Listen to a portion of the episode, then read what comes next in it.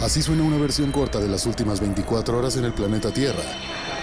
La conversación del mundo, aquí, en el Brief, con arroba el Che Arturo.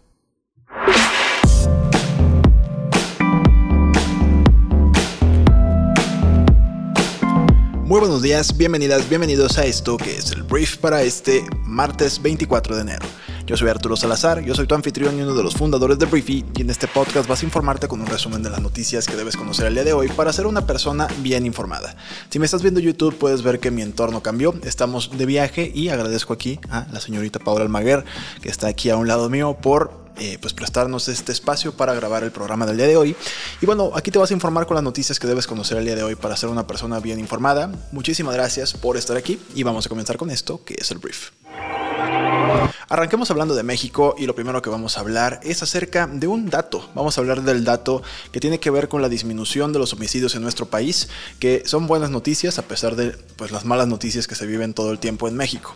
Mira, de enero a junio del año 2022 se registraron 15.561 homicidios dolosos en nuestro país, lo cual representa un 10% menos que el mismo periodo del año 2021, que reportó un total de 17.462 personas. Así lo informó el INEGI.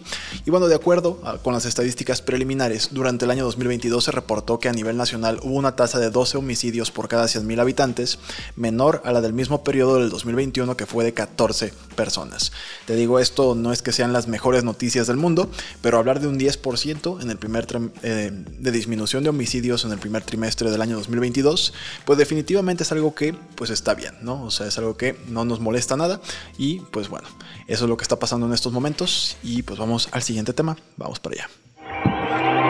Ahora tenemos que hablar de política en nuestro país porque, mira, hemos hablado últimamente de lo que es la reforma electoral que propuso el presidente de México, Andrés Manuel López Obrador, y al no pasar la, la primera reforma, la primera propuesta, lo que sucedió es que se propuso un plan B, un plan B de la reforma electoral, el cual pasó por no necesitar digamos, una modificación a la Constitución por completo, si se pudo aprobar eh, con una mayoría que sí tiene Morena y sus aliados en las cámaras. Y hoy en día tenemos un proceso en el cual el PAN, el PRI y el PRD, que es la Alianza Va por México, el día de ayer interpusieron un recurso de inconstitucionalidad contra precisamente este plan B. ¿Cuál es el propósito o cuál es la intención? Que el plan B llegue hasta la Suprema Corte de Justicia y que los ministros de la Suprema Corte de Justicia puedan definir si están a favor o en contra de que este plan del gobierno, que le da ciertas libertades, sobre todo en cuanto a actos anticipados de campaña a todos los políticos de nuestro país, pues puedan seguir ejecutándose como hoy en día se puede. ¿Qué es lo que sucede? Porque al final el PRI, el PAN y el PRD lo que quieren es que esto no se pueda aplicar tanto en las elecciones del año 2023 como obviamente en las elecciones del año 2024, que incluyen a mí la cláusula que más o el elemento que más me llama la atención de esta reforma o este plan B de la reforma es el hecho de que te permitan o más bien a pesar de que violes la ley electoral, no se te puede quitar tu candidatura que es algo que pasó hace algún tiempo, porque recordarás a Félix Salgado Macedonio, el senador, que pues por un tema de que violó un punto de la ley electoral al no declarar ciertos gastos de campaña, se le retira su candidatura a la gobernatura de Guerrero y al final su hija pues es la gobernadora actual, pasó como tuvo que pasar, pero con este plan B en teoría no pasaría eso. Cualquier persona aunque haga algunos actos en contra de la ley electoral podría convertirse o más bien no le tendrían que retirar el título de candidato o candidata y eso es parte de los muchos puntos que esta reforma, este plan B está planteando y pues bueno, el PRI, el PAN, el PRD ya pusieron este recurso de inconstitucionalidad para que intente subir a la Suprema Corte y veremos si esto pasa. Entonces, bueno, es lo que está ocurriendo y veremos qué procedimientos siguen pasando. Ahora voy a hablar probablemente del tema más calentito del día, que tiene que ver con el juicio de Genaro García Luna, que fue el secretario de Seguridad Pública con Felipe Calderón, que está llevándose a cabo en Estados Unidos. Y desde el principio, lo primero que se llamaba o nos llamaba la atención a muchas personas era todos los testigos que van a pasar por ese juicio, qué es lo que van a decir qué van a decir a la hora de que se les pregunte, oigan, pues este señor Genaro García Luna hizo o no hizo pactos con el crimen organizado para que pues el crimen pudiera hacer lo que quisiera a cambio de moches, ¿no? a cambio de sobornos. ¿A quién más puede embarrar o terminar embarrando todo esto? ¿Va a embarrar el presidente o el expresidente de México, Felipe Calderón? ¿Qué va a suceder? Entonces, bueno, el día de ayer Sergio Villarreal Barragán, alias El Grande, que fue el primer testigo en el juicio en contra de Genaro García Luna, un antiguo colaborador del cártel de Sinaloa y el cártel de Juárez, señaló que los nexos del exfuncionario, o sea, Genaro García Luna, con el crimen organizado se remontan a más de 20 años cuando García Luna fue director de la Agencia Federal de Investigaciones, la AFI, cuando era el presidente de México, este Vicente Fox. Y él afirma haber visto en numerosas ocasiones a Genaro García Luna haber recibido sobornos millonarios en dólares por parte del crimen organizado y afirmó también que el cártel de Sinaloa creció gracias a los vínculos que tenía con el gobierno federal de aquel entonces. Entonces, terribles declaraciones, te digo, esto es algo que obviamente a mí me hace pues enojar en el sentido de Imagínate que el máximo representante o el máximo encargado de la seguridad de un país, el que en teoría tenía que estar encargado de precisamente que la gente o los cárteles no se desarrollaran, pues presuntamente está recibiendo o estuvo recibiendo millonarios sobornos por parte de los mismos cárteles para seguir operando. Entonces, fue el primer día apenas con testigos y esto van a pasar varias cosas. De entrada, si este hombre es culpable, que se quede en la cárcel, pero podemos esperar a todos los partidos que son opositores al PAN, en este caso va a ser Morena y sus aliados, pues van a, por supuesto que se va a utilizar ese tipo de cosas como un discurso políticamente hablando para hablar de pues lo mal que lo hizo el PAN en ese momento al nivel en el que el secretario de eh, Seguridad Pública, ex secretario, pues está acusado de esto y se están diciendo tantas cosas sobre él y la administración de Felipe Calderón. Entonces, hoy mismo podemos esperar comentarios del presidente de México al respecto y pues bueno, va a haber mucho de qué hablar. Vamos a hablar de temas internacionales y vamos a empezar hablando de... Ah, no, no es cierto, me queda un tema más nacional, que es hablar de el señor Polo Polo. Ah, Polo Polo fue un comediante mexicano, alabado por muchos, criticado por otros tantos, que el día de ayer perdió la vida a los 78 años, así lo confirmó eh, su hijo, Paul García TV Azteca, y bueno, básicamente Polo Polo sufría de demencia vascular y murió de causa natural en su casa. Entonces se va uno de los comediantes, te digo, que pues muchos hablan de él como el, el, gran precursor de la industria del stand-up que tenemos hoy en día. Obviamente mucha de la comedia de Polo Polo ha envejecido bastante mal, son cosas que hoy en día no se podrían decir. Sin embargo, pues yo, por ejemplo, durante mi infancia sí crecí escuchando chistes de Polo Polo y una vez me acuerdo que me tocó ir a verlo y me daba mucha risa.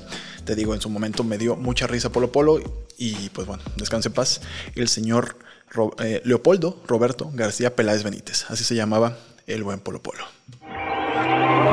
Ahora sí, vamos a hablar de temas, vamos a hablar de temas internacionales y vamos a hablar en primer lugar de una condena que el día de ayer se llevó a cabo en Estados Unidos porque cuatro miembros del grupo estadounidense de extrema derecha Outkeepers fueron declarados culpables de conspiración sediciosa por participar en los disturbios del Capitolio del 6 de enero del año 2021.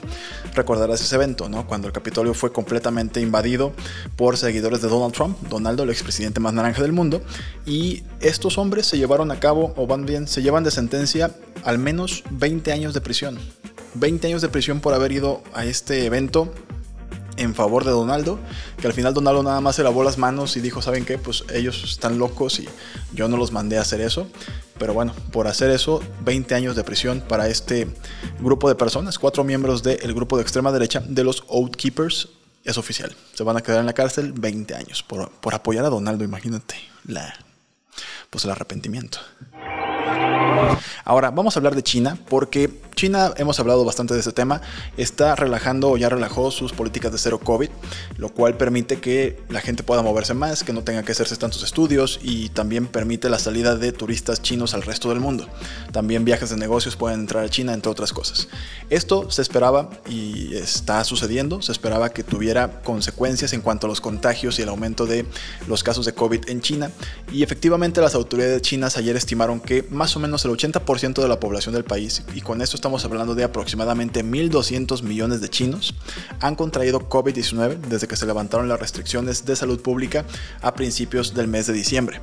China ha estado como siendo muy hermético con respecto a sus datos del COVID. La Organización Mundial de la Salud le ha exigido que por favor dé más información porque nada más habla de que hay poquitos muertos que no coinciden con lo que normalmente se había hablado a la hora de tener tantos casos de infección. Pero bueno, esperemos que los datos sean reales en cuanto a los fallecimientos.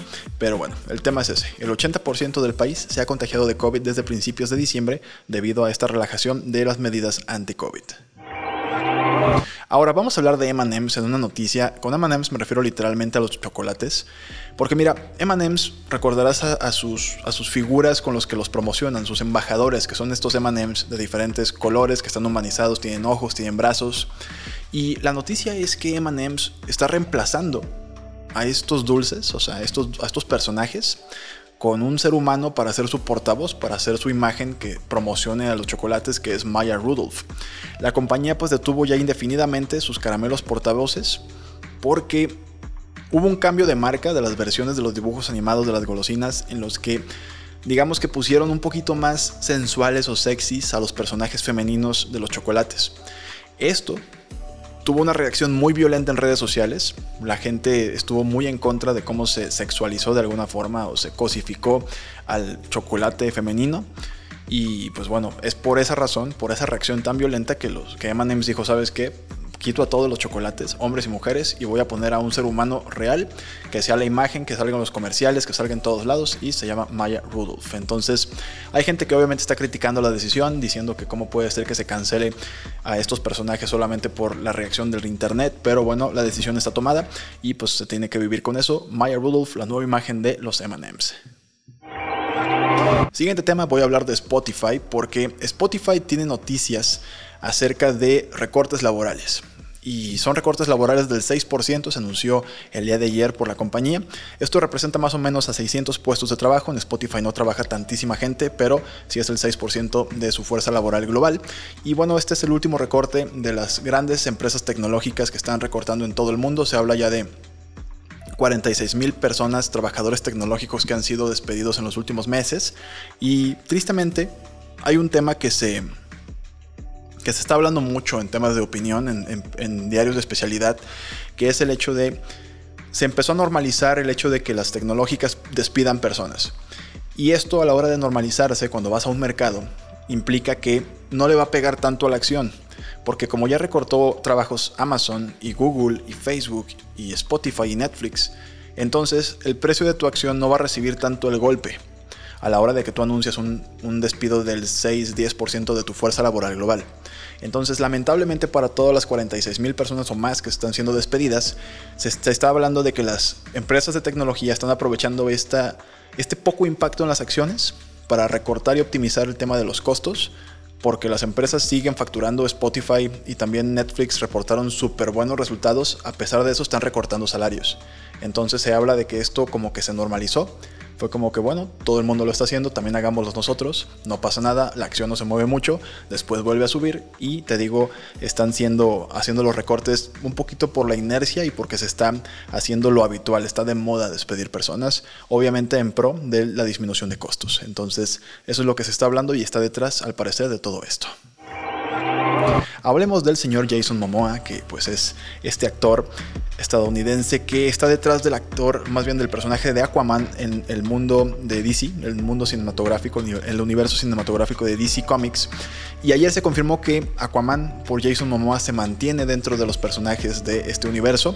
Se tenía mucho miedo por parte de muchos fans que así como ya salió Henry Cavill de Superman y Gal Gadot también está súper en duda para el tema de Mujer Maravilla y pues otros personajes que también están ya saliendo se temía que también Jason Momoa saliera del personaje de Aquaman, pero no, se confirma por el mismo actor que se reunió con los nuevos directores del de el estudio y él se mantiene con el personaje, lo cual a mí me parece un gran casting, ¿sabes? A mí Jason Momoa como Aquaman es como hablar de este Robert Downey Jr. como Iron Man. Creo que son personajes que son bastante, bastante hechos para la persona que los interpreta. Entonces, buenas noticias para todo el mundo de los eh, nerds y de los otakus como yo que nos encanta el tema de los cómics. Jason Momoa se mantiene con este personaje. Por último, voy a hablar de fríos. Voy a hablar de un momento muy muy complicado que vivió una ciudad norteña en China que se llama Moje, que registró la temperatura más fría registrada en la historia de la humanidad. Hablo de registrada, ¿sabes? O sea, no, no quiere decir que antes no haya habido algo más frío, pero desde que medimos la temperatura, Moje se transformó pues en el polo norte chino y tuvo una temperatura de menos 53 grados centígrados. Esto a las 7 de la mañana del día de ayer. La temperatura que era un poquito menos fría, pero también era el récord anterior, era menos 52 grados centígrados, 52.3 grados centígrados. Esto en 1969, pero Moje se lleva la nueva temperatura más fría de la historia con 53 bajo cero. Entonces, literalmente alguien hacía burbujas, porque estuvo el experimento, hacían burbujas de jabón y se hacían hielo al instante. Pues era algo bastante gacho que tuvo que soportar esta gente, pero fue lo que sucedió en Moje, en el, ¿qué? En el norte de China. Muy bien, esta fue la conversación del mundo para este martes. Espero que te genere mucho valor, espero que tengas grandes conversaciones al respecto. Y bueno, gracias por estar aquí, gracias por compartir este podcast, gracias por seguirnos en Spotify, también seguirnos en YouTube. Nos sirve muchísimo que nos des un like, que nos des un comentario, que también compartas este nuevo camino que es estar en video. Gracias por la paciencia aquí en este estudio que pues tuvimos que armar en este viaje, pero bueno, volvemos ya pronto a donde estamos habitualmente con todas las comodidades y todo el equipo, pero bueno, una vez más gracias por estar aquí y nos escuchamos el día de mañana en la siguiente edición de esto que es el brief. Yo soy Arturo. Adiós.